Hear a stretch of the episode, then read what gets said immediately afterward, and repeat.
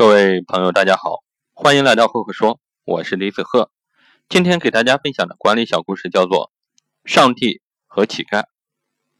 乞丐问上帝：“一亿元对您来说意味着什么呢？”上帝说：“一分钱。”乞丐又问上帝：“那么一亿年对您又意味着什么呢？”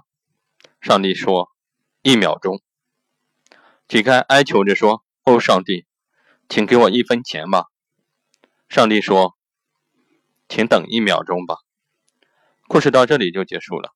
各位听到这里，你会有一个什么样的感受呢？欢迎留言给我进行互动。那我在这里给大家分享一下我的管理心得：企业领导人看问题应该有高度，不能见山是山，见水是水，否则就会被小事缠绕，凡事琐事缠缠身，导致错误的选择了企业的发展方向。好了。